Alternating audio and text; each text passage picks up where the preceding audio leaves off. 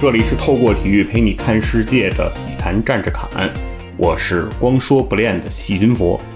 本期节目由专业生发品牌达霏欣赞助播出，米诺地尔认准达霏欣，打开天猫搜索达霏欣即可享受六幺八惊喜囤货价。今天我们这期节目呀，要聊一个哎。作为八零后一代的球迷啊，怎么也绕不过去的足球巨星，哎，那就是齐内丁·齐达内。那可以说，法国人的这个名字呀，定义了中场大师的全部意义。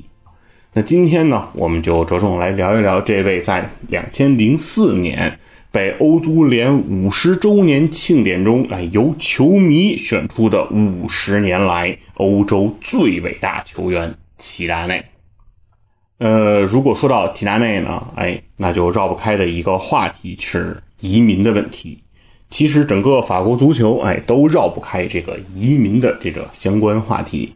在刚刚过去的卡塔尔世界杯上啊，有人已经调侃法国足球说啊，上场的十一个球员已经全部是黑人。而在比赛场上，哎，站在法国队对面的作为非洲球队的摩洛哥队啊。居然啊没有法国队黑啊，这样的一个调侃呢，已经在整个的世界杯期间，当时是不绝于耳了。当然有一个前提啊，说虽然摩洛哥它是一支非洲球队，但它实际上是来自撒哈拉以北的非洲。那在传统意义上，撒哈拉以北的非洲我们会称之为白非洲。它并不是以黑人聚集啊为主的这样的一个所在，那所以说摩洛哥队没有法国队黑，那简直是非常正常的一件事情了。当然了，也有人说，如果法国足球没有那么多的移民，那么就一定不会有两届世界杯的冠军。而白皮肤的齐达内虽然是一个白色的皮肤，但是他也是哎移民中的一员。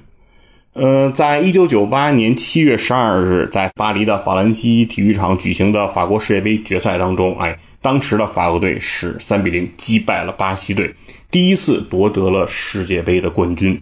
而为了庆祝这场胜利啊，数十万的法国球迷就涌向了这个香榭丽舍的大街，庆祝这场胜利。而在这晚啊，打进两个进球的中场球员齐达内的照片啊，被投影啊投射到了法国巴黎的著名地标建筑凯旋门之上。哎，上面写的就是“谢谢齐祖”这样的一幅场面啊，至今呢，其实还令人记忆犹新。那作为了法国的英雄，但是齐达内呢，他确实呢是一个阿尔及利亚的侨民后裔。啊，齐达内呢，出生在这个法国马赛的北郊，他的父母呢，实际上都是阿尔及利亚人，而他是家里的第五个孩子。那齐达内呢，就是法国众多移民球员当中的一员，在他的名字响彻大街小巷，成为法国人民英雄的时候，却不能忘记他的这个阿尔及利亚移民的身份。因为阿尔及利亚移民对于法国来说却有着非常不一样的历史，那就是因为在1954年到1962年间，啊，法国和阿尔及利亚之间是爆发了非常严重的阿尔及利亚独立战争，啊，阿尔及利亚呢最终夺取了这场战争的胜利，从而结束了法国132年的殖民统治。但是，直到一九九八年世界杯胜利之后的一年，也就是在一九九九年，法国政府才承认了啊，阿尔及利亚独立战争是一场推翻法国统治的战争，是为阿尔及利亚人争取到独立的战争。而在当时一九九八年夺冠的这支球队啊，虽然被称之为蓝衣军团，而媒体。却将他描述成了黑人、白人以及新法国人，也就是所谓的法国新移民而组成的这样的一个融合的典范。而在当时的法国总统希拉克，哎，却描述当时的法国队称之为一支三色和多色的队伍。而就是这支三色和多色的队伍，这样一支融合的队伍，在两年之后。法国队居然就拿到了欧洲杯的冠军啊，成为了历史上非常少见的这种世界杯和欧洲杯连续夺魁的这样的球队。而齐达内当时被评选为了最佳球员，可以说逐步也是步入到了他的巅峰。虽然球队在不停的胜利，而齐达内也被法国人民啊奉为了自己的足球英雄，但是法国和阿尔及利亚之间的恩怨却并未由此了结。尽管球队的胜利为种族关系带来了比较积极的影响，但是紧张的局势仍旧一触即发。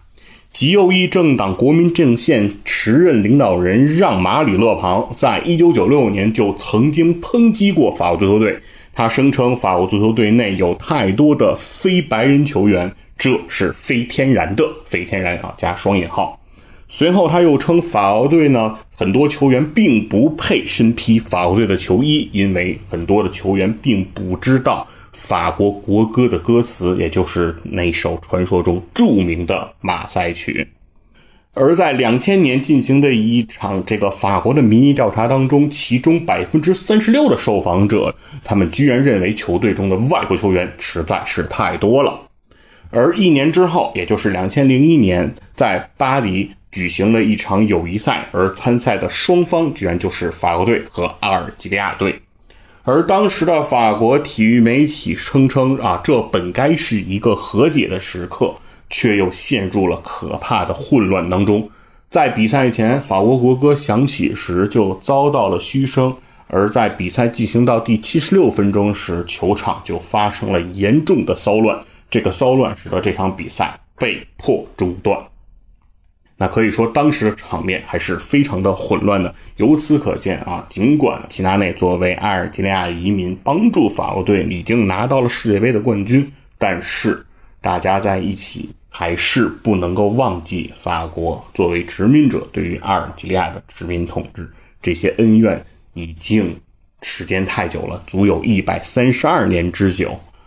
当时的法国体育媒体曾经报道说。说我们以为可以大家一起比赛，一起获胜，能够忘记自己的出身。但是那天的混乱证明，这样的想法就是一场海市蜃楼，完全就是一个没有根基的空中楼阁。很多仇恨的种子一旦埋下，其实就很难根除。而时间很快到了两千零二年，马里勒庞进入了总统选举的第二轮投票，这一。状况创造了法国极右派啊有史以来的最好的选举成绩，那也可以证明说当时的民意啊，在法国老百姓当中啊，很多极右翼的这种思想，其实当时也是非常的盛行。那为了图方便呢，政客经常会把足球当成一个更具包容性的社会发展的解决方案，但事实上却是移民让法国足球才能变得更好。法国右翼呢，经常说啊，球队中没有白人球员。但实际上，如果法国队只有白人球员，法国队就不可能夺得两次世界杯。在一九九八年获胜之后，法国队在两千一八年的俄罗斯世界杯再次夺冠。然而，这些成就其实都离不开法国的队内的这些移民球员。而在金球奖的候选人之上啊，获奖人当中，这样的特征就显得非常的明显了。金球奖作为世界足坛最负盛名、影响力最大的足球奖项评选，法国共有五人获得啊，其中四个人啊，他都不是土生土长的法国人，其中这就包括啊，来自波兰移民家庭的雷蒙德·科帕，以及意大利的啊米歇尔·普拉蒂尼。以及阿尔及利亚裔的两名球员，分别是齐内丁·齐达内和卡利姆·本泽马。在一九九八年创造历史之前啊，法国球队和移民之间的恩怨啊，已经就有着非常悠久的历史。在法甲呢，其实有两支球队啊，分别是叫朗斯以及圣埃蒂安。这两支球队其实都是由波兰和意大利移民而来的。呃，这些采矿工人啊，他们的社区啊组建而来，那所以说可以称得上是在整个法甲当中啊，就有着这种非常非常典型的由移民而带来的这样的一个球队。而时间到了二十世纪的五十年代和六十年代，来自北非马格里布地区的法国殖民地和保护国的球员开始对法国足球就开始产生巨大的影响了。拉希德·梅格洛菲就是其中非常重要的一员了。在一九五六到一九五七年间，梅格洛菲跟随圣埃蒂安队，他夺得了法甲的联赛冠军啊，并入选了当时参加世界杯的法国足球队啊，成为了法国的国脚。但是事隔一年，在一九五八年的时候，啊，梅格洛菲就离开了法国国家队。那时候就正好是阿尔及利亚独立战争的这个期间，他为了帮助阿尔及利亚去争取阿尔及利亚的独立。他和其他几位有着阿尔及利亚血统的法国球员就告别了法国，来到了阿尔及利亚，以踢野球的方式为阿尔及利亚民族主义运动的武装力量——民族解放阵线组成了球队，在那里进行效力。直到1962年民族解放阵线解散之后，梅格洛菲才重新回到了法国，重新回到圣安蒂安队，并受到了热烈的欢迎。此后，带领球队连夺法乙。以及法甲的冠军，可以说在二十世纪的五六十年代当中，其实就有很多的阿尔及利亚以相关的啊移民的这样的球员在法甲的联赛当中啊占据着非常重要的地位，同时也在法国国家队当中有着一席之地。但是就是因为法国和阿尔及利亚之间的恩怨纠葛啊，所以导致这些球员为了自己的政治理想，为了自己的家国情怀。却要告别法国啊，再次回到家乡，不惜以踢野球的方式，哎，来进行这样的比赛。而时间到了二十世纪的九十年代以及二十一世纪当中啊，那许多拥有着移民背景的知名球员相继在法国国家队里立足，其中就包括最佳射手 Terry Henry 亨利。那亨利大帝呢，他的父母是来自瓜德罗普和马提尼克。现如今呢，在法国队啊国家队当中出场超过一百次的九名球员当中，有五名都是非欧洲裔，包括出生在哎瓜德罗普岛的莉莉安·图拉姆啊，出生于加纳首都阿克拉的马塞尔·德塞利，以及出生在塞内加尔达喀尔的帕特里克·维埃拉，以及阿尔及利亚裔的齐达内。以及法属安提列群岛的后裔球员啊，Terry Henry，可以说其实就是有着这些如雷贯耳的啊，法国的一众球星。事实上，他们其实都是啊这些移民的球员。而其实，在法国的不同的城市当中啊，对于移民的态度啊，有着非常不一样的表现。啊，其中马赛作为法国南海岸的港口城市，就有着非常悠久的移民历史。其中，二十世纪初，诸多的意大利移民以及阿尔及利亚、突尼斯和摩洛哥的移民都啊蜂拥至此，所以在马赛队的球迷当中，从来就没有种族主义的问题。而其他的俱乐部，很多的城市其实非常有这种球迷间的种族主义的这样的一个斗争。而成立在一九七零年的巴黎圣日曼足球队啊，其实一些种族主义的球迷就曾经爆发过占据巴黎王子公园球场。那直到这些年，二零一零年之后，这样的情况才被消失，是因为这些啊当时占据球场区域的人已经被禁止再踏入球场了。所以说，在今天啊，在二零二二年刚刚过去的这个卡塔尔世界杯上啊，法国队阵中的啊黑人球员那是更加的多，而法国的移民的问题也是在社会的各个角落。其实足球只是一个折射，而作为阿尔及利亚裔的移民，由于那一场阿尔及利亚的独立战争，而齐达内可能从小啊他要担负的责任和命运上的枷锁就会比其他的球员会更重。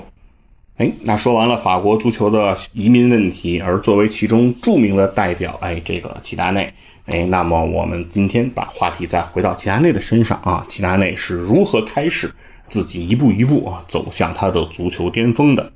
在一九七二年的六月二十三日啊，齐达内出生在了法国马赛。哎，刚才已经跟大家提过了，他的父母都是阿尔及利亚人，而齐达内是家中的第五个孩子。呃，齐达内呢，小的时候胆子特别小啊。曾经有一个故事，说是齐达内啊和一些小伙伴一起捅了马蜂窝，然后大家捅了之后，全都蜂拥跑开啊，全都四散奔逃。而只有齐达内留在了原地大哭啊！大家都觉得齐达内是被马蜂蛰了，而跑过去一看，其实齐达内并没有被马蜂所蛰啊，趴在他脖子上的其实是一只蚂蚁。这是呃齐达内的童年故事中的一个插曲。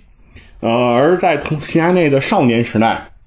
齐达内其实他的学习成绩呢并不是很好。那并不是因为齐达内的智商不够高、不够聪明，而是齐达内在学校的时候呢，就是兴趣很多样啊，无法把自己的注意力完全专心在书本之上，并不是一个老师眼中的好学生，并且呢，齐达内还在上学期间啊，由于啊骚扰这个女同学啊，对女同学哎产生了过于浓厚的兴趣啊，而被请家长，哎，可以说齐达内啊。也是一个感情非常丰富的孩子，而少年时代的齐达内的形象，其实和我们今天啊所熟知的那个齐突的这个形象是非常的不同。在少年时代之中啊，齐达内啊是留着一头披肩长发，颇具摇滚明明星的气质啊，也非常符合啊他小的时候那个时候哎非常火爆的那些摇滚明星的这些气质。齐达内也非常得意啊，觉得自己的这一头长发哎，为自己的形象加分不少。但是齐达内的母亲是一个比较保守的人啊，最终啊，齐达内被拎着脖领子，在母亲的监督下剃成了短发。而在齐达内十三岁的这一年啊，齐达内就加入了圣亨瑞足球俱乐部，哎，开始接受正规的这样的一个足球训练。而在一九八六年啊，戛纳足球队的球探啊，就在很多的新人当中啊，一举发现了齐达内，而齐达内也当时被称之为年轻的一代天才。而所谓的天才神童啊，加入到这个戛纳足球俱乐部之后啊，有着非常长的一段时间都没能在戛纳足球俱乐部真正的踢上比赛。由于齐达内当时的性格啊，非常的暴躁。齐达内并不是一个老好人的形象，而在小的时候，其实他的呃情绪控制能力也是相对薄弱。其实他还是一个情绪比较高涨的这样的一个球员，所以他的这种暴躁的性格啊，也当时在青训负责人的管制之下。变得愈发的成熟，当然，同时啊，齐达内也在被管制当中吃了不少的苦头，甚至哎把他摁在板凳上，不让他出场比赛。直到一九八九年的五月，在戛纳对阵南特俱乐部的法甲比赛当中，齐达内才在下半场的第八十八分钟得以替补出场，完成了自己的职业生涯首秀。哎，这个时候的齐达内，哎，年纪仅仅只有十七岁。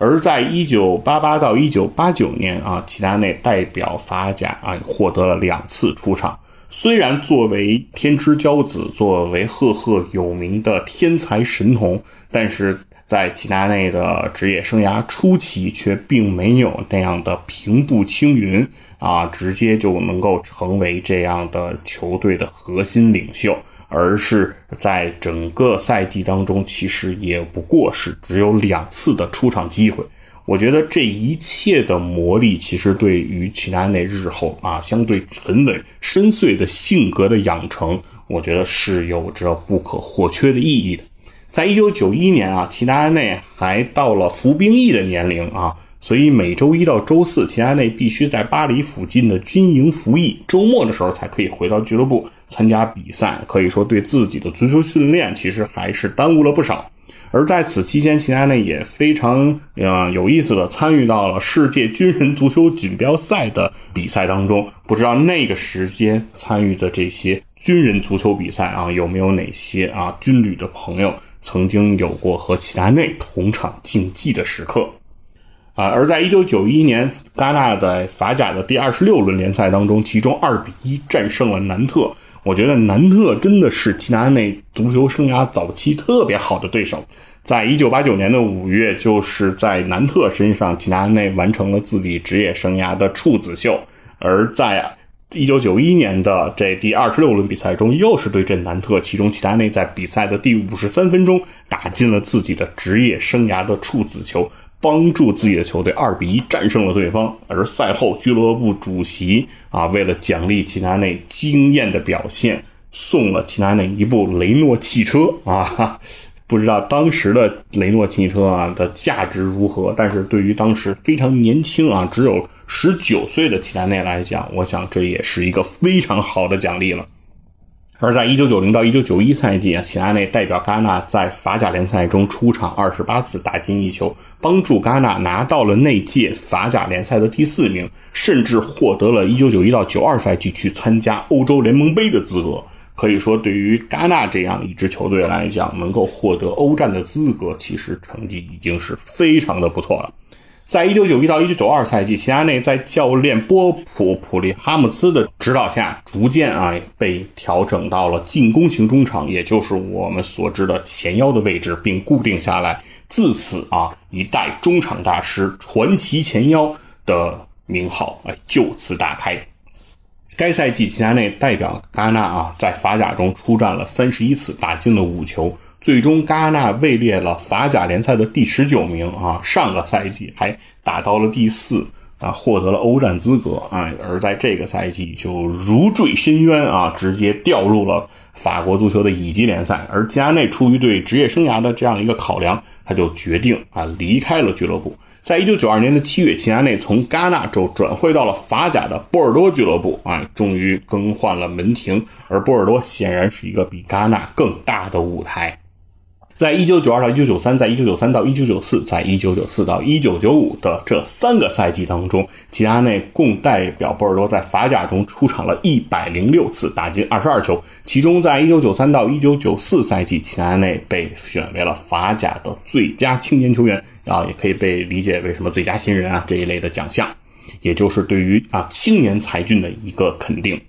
而一九九五年的八月啊，齐达内帮助波尔多夺取了首届欧洲足球国际托托杯的冠军。波尔多为此呢获得了参加欧洲联盟杯的资格啊。所谓国际托托杯，是在上个世纪九十年代啊比较火热，或者说一直到二十一世纪初、本世纪初叶啊依然其实存在的一项比赛，其实是给各个联赛排名相对。没有达到欧冠和欧洲联盟杯直接参赛资格的这些球队一些机会啊，而组织的这样的一个比赛，而这个比赛的获胜者呢，他会得到该赛季的这个联盟杯的这样一个参赛资格，其实是为了扩大欧战这样幅度的这样的一个设计。在这个一九九五年的十二月五号啊，波尔多在欧洲联盟杯八分之一的第二回合当中以一比二负于了皇家贝蒂斯，但最终两回合三比二总比分获胜。晋级到了四分之一的比赛当中，而齐达内在比赛的第四分钟就打进了关键进球。而在一九九六年的三月十九日啊，波尔多在欧洲联盟杯的四分之一决赛的第二回合三比零战胜了 AC 米兰，哎，红黑军团成为了齐达内成功路上的背景板，从而两回合以三比二总比分逆转啊，晋级到了半决赛。齐达内在比赛中梅开二度。在当年的五月十五日，波尔多在欧洲联盟杯第二回合决赛中对阵的对手是德甲巨人拜仁慕尼黑。齐达内首发出场，却没能帮助波尔多夺得冠军。哎，那也就是离冠军可以说是哎失之交臂。尽管波尔多晋级到了决赛当中啊，其中战胜了皇家贝蒂斯和 AC 米兰这样实力强劲的球队，但是最终还是在德甲巨人拜仁慕尼黑的面前败下了阵来。在一九九五到一九九六赛季当中啊，齐达内在法甲联赛中一共出场了三十四次，并打进六球，荣膺了法甲的最佳球员。在一九九六年的七月啊，齐达内以三百五十万欧元的转会费从波尔多转会到了意甲老妇人尤文图斯。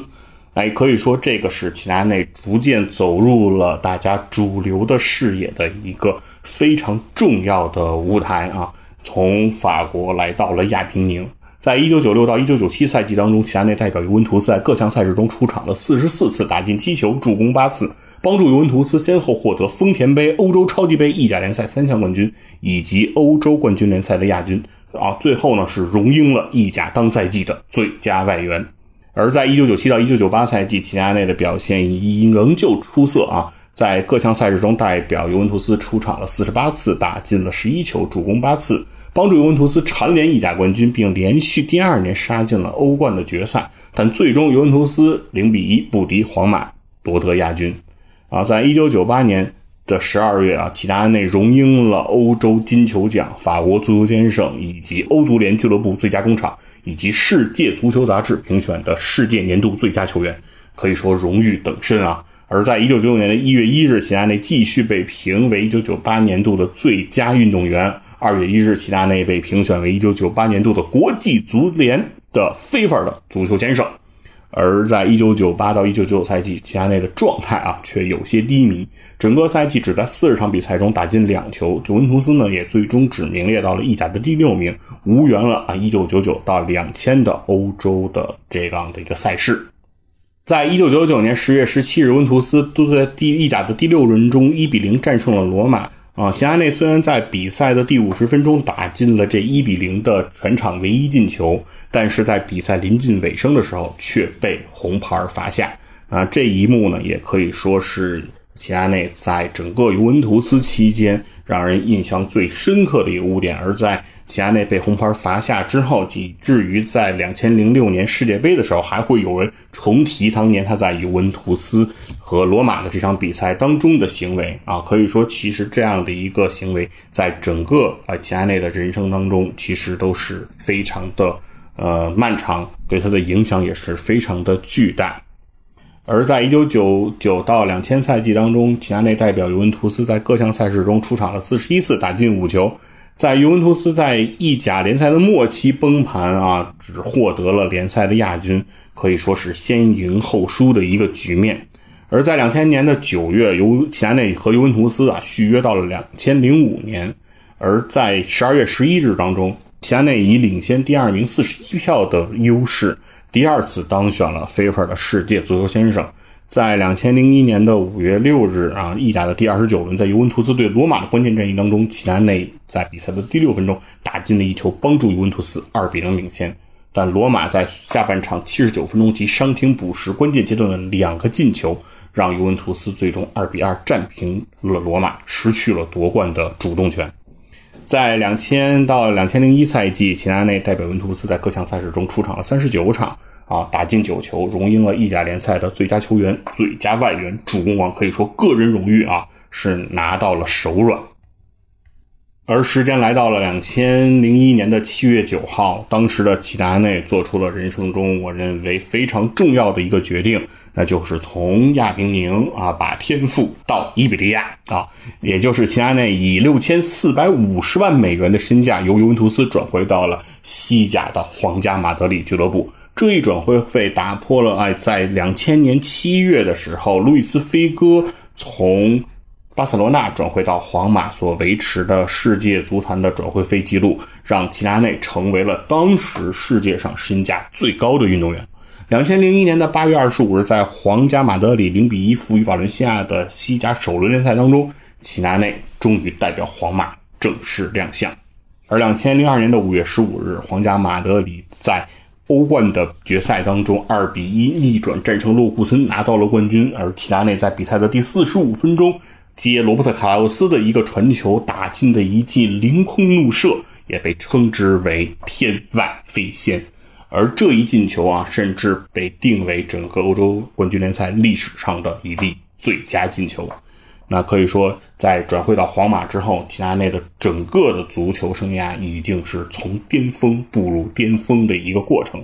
那可以说之后，齐达内其实在自己的生涯当中就赢得了无数的荣誉，在这个两千零二年度拿到了欧足联的最佳球员、法国足球先生，入选了欧足联的最佳阵容。啊，同时在整个的呃两千零三年当中啊，齐达内。被票选为了啊，整个欧足联五十周年中最优秀的球员。在整个的活动当中，他获得了十二万三千五百八十二张选票。而在两千零三年的同年，齐达内还获得了第三次的非法足球先生。哎，可以说齐达内的荣誉已经非常的巅峰。而在整个自己的足球生涯当中，能够达到和他比肩的同时期的现役球员，其实已经所剩无几。而在两千零五年四月十日，皇家马德里第三十一轮联赛四比二战胜了巴塞罗那。齐达内在比赛的第七分钟不顾受伤的危险，帮助皇家马德里首开纪录。两千零四到两千零五赛季，齐达内代表了皇家马德里在各项赛事中出场四十次，打进六球，助攻八次，入选了两千零四年国际足联的最佳阵容。在赛季结束后啊，随着体能和状态的下滑，齐达内本计划在两千零四到两千零五赛季合同到期后退役。而之后，经过皇马俱乐部主席弗洛伦蒂诺的劝说，齐达内决定推迟他的退役计划。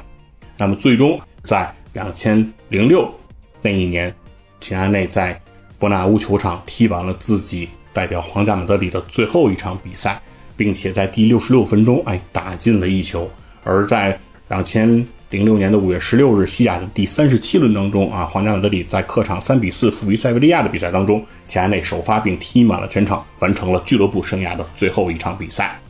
在下半场的第七十二分钟啊，齐达内又为皇家马德里打进了他职业生涯的最后一粒进球。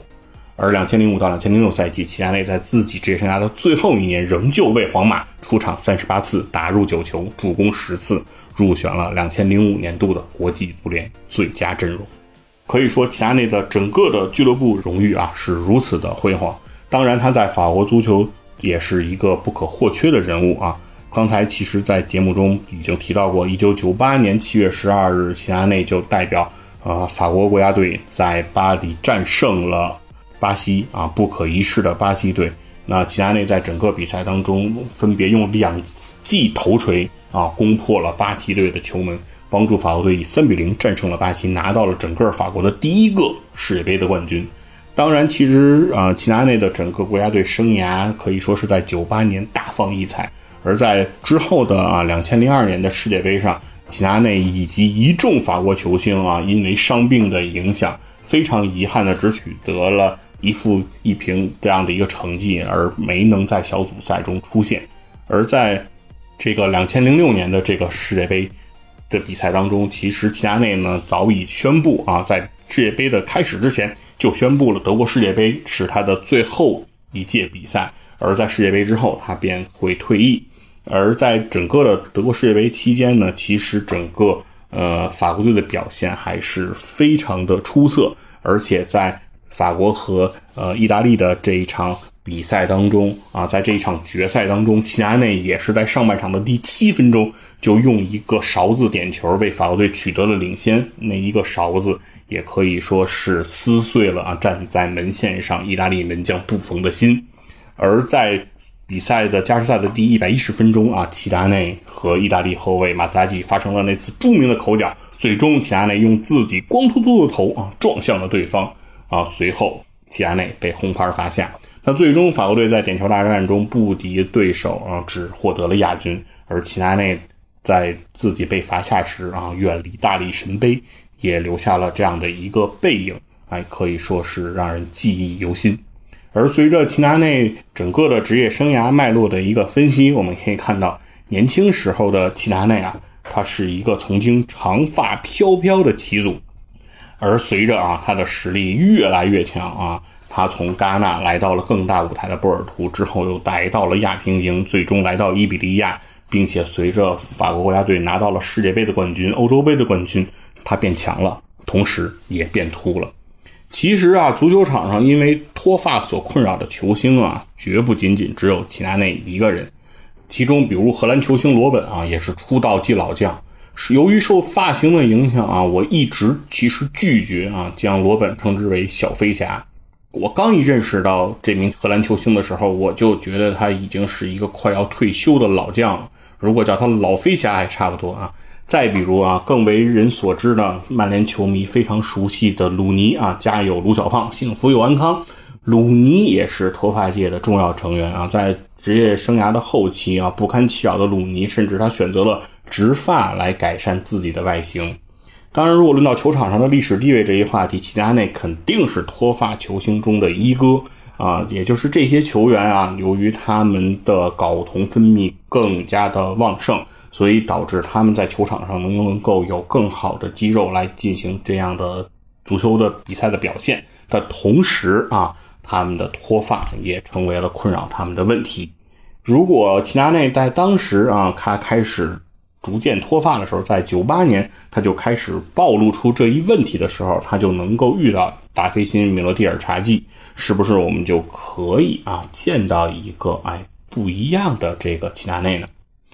啊，达菲欣的主要成分啊是米罗蒂尔，这是这个中美两国食药监局唯一认证的哎生发外用药，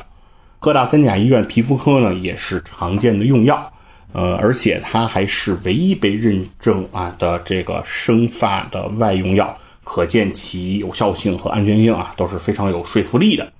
刚才我们提到的鲁尼在职业生涯的后期，他选择了植发的方式来改变形象，但是大家需要了解一下，植发其实它是在做剪切和粘贴啊，它的真正工作原理实际上是将患者脑后啊一些头后方不被注意位置的头发取下。只是在头顶和前额比较影响形象的位置，所以说植发呢，它并不增加头发的数量，它只是呃变换头发所在的位置。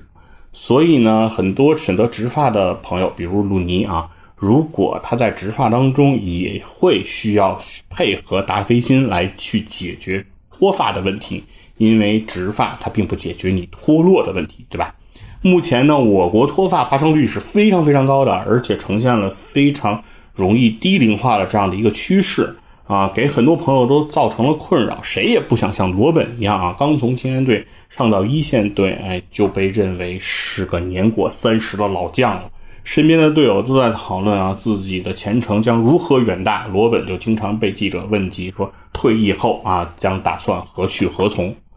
当然，你的内心可能就是像齐达内一样啊，非常的强大，不用去在意别人周遭的目光，你依然可以取得非常辉煌的成就，非常棒的这个荣誉。但是，我也希望啊，你能够通过大背心来解决脱发的问题，能够改变你的形象。无论你是因为熬夜、压力大、内分泌失调、饮食不规律等等原因出现脱发的问题，我都希望你可以变得像齐达内一样强，但是不要像他一样秃。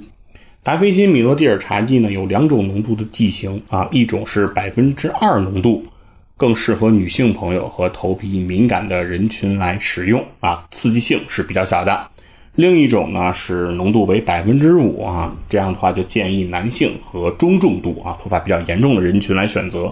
这两种浓度剂型的搭配啊，就像球场上不同的球风。既可以打出细腻的短传渗透，层层推进，撕开对手的防线；也可以大开大合的长传冲吊，以迅雷不及掩耳之势给脱发来上一记四十五度炸。还有一点也非常重要，达霏欣的乙醇和丙二醇的含量更低啊，在改善脱发的同时，清爽不油腻，就像齐达内的球风一样。传奇中场，我们欣赏齐达内，米诺蒂尔，请认准达霏欣。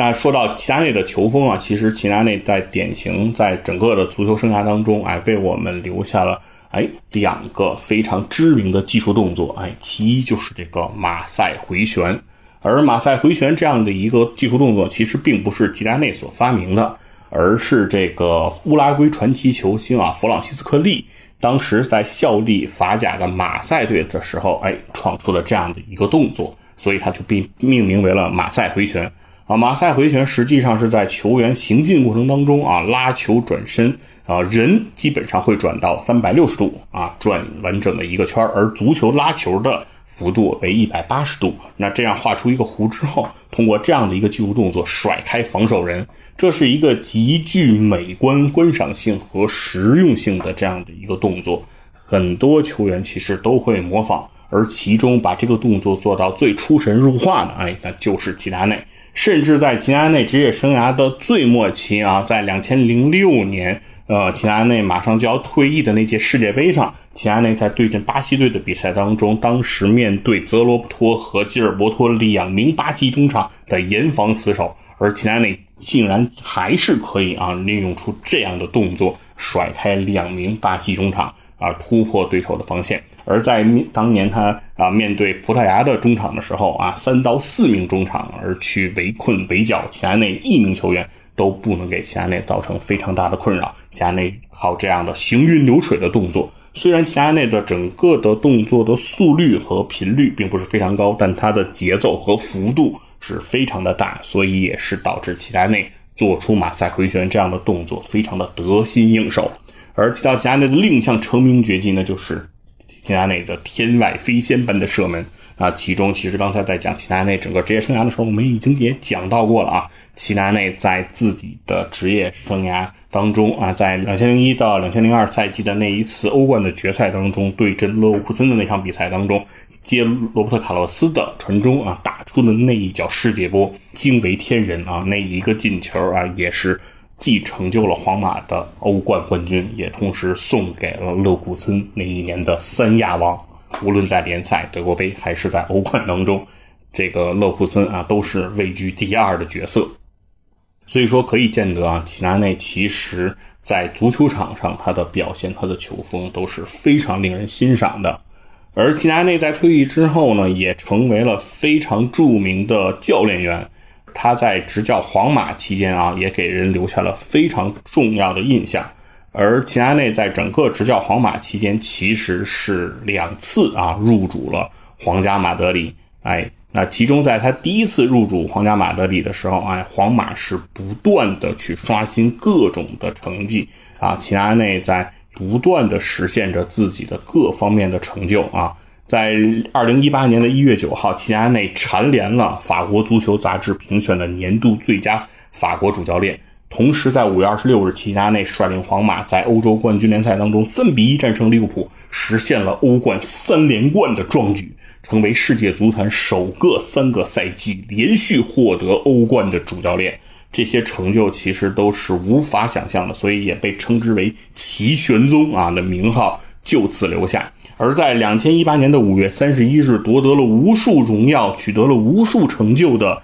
皇马主教练齐达内，他居然宣布辞去了皇家马德里主教练的职务，啊，这一系列的行为其实都是给世界留下了一个华丽的背影，啊，如此种种的性格和举措，我想可能只有齐达内能做得出来，让自己一步一步攀上顶峰的时候，啊，这个时候决绝的离开。而在二零二零一九年的三月，齐达内其实是第二次回到了皇马。继续自己皇家马德里主教练的这样的一个工作，而之所以他会重新接手皇马，而是因为皇家马德里在两千一八到两千一九赛季其实是面临着非常严重的人员问题，而齐达内离开之后，其实是没有人能够驾驭起这支俱乐部。齐达内是以救火队员的身份，在两千一九年的三月份再次入主了伯纳乌，与俱乐部签约到了二零二二年。而在二零二零年的七月十一日，在西甲联赛的第三十七轮中，齐达内率领的皇家马德里以二比一战胜了比利亚雷亚尔，提前一轮拿到了二零一九到二零二零赛季的西甲冠军。这也是齐达内在皇家马德里执教期间的第十一座冠军奖杯。那如果说齐达内这次以救火队员的身份重回皇马，为了让皇马继续保有啊赢球以及冠军的习惯，那可以说齐达内是完全的做到了。在2020到2021赛季，由于皇家马德里受伤病频繁等因素的影响，齐达内首次率队单赛季无冠。在国王杯中被小球队阿尔科亚诺淘汰，在西班牙超级杯中被毕尔巴鄂竞技淘汰，在欧冠中虽然打进了半决赛，但在半决赛中被切尔西所淘汰。在西甲联赛争冠战的最后一轮，居然以两分之差啊屈居亚军。那所以说，整个2020到2021赛季对于整个齐安内来说是失掉。所有冠军的一个赛季，而同时也是齐安内在皇家马德里的最后的一个赛季。二零二一年的五月二十七日啊，齐安内再度辞去了皇马的主教练一职，而他决定离开的原因是对于缺少信任和支持感到了痛苦。所以说，齐安内也是非常传奇的一个主教练啊，两次离开皇马都是齐达内主动的辞职，而在。此以往，只有皇马俱乐部炒掉主教练，从来还没有主教练敢炒皇马，而齐达内就做到了。可以说，整个齐达内的职业生涯，他的无论是球员还是他的主教练生涯啊，都是非常的传奇。所以，齐达内在皇马的执教啊，也给世人留下了非常深刻的印象。而在之后，哎，都是事了拂衣去，给这个世界留下了一个潇洒的背影。虽然不能长发飘飘，哎，但是依旧令人神往。如果齐达内这个时候他用了达霏欣、米诺地尔，哎，是不是能够形象更好？我们不得而知。本期节目由专业生发品牌达霏欣赞助播出，米诺地尔认准达霏欣，打开天猫搜索达霏欣即可享受六幺八惊喜囤货价。哎，以上呢就是本期节目的全部内容了。即日起呢，到六月十五日，在评论区分享你对其他内的看法，就有机会被选中，获得由达霏欣提供的生发礼盒一份本期我们只抽一个幸运观众，哎，谢谢大家，拜拜。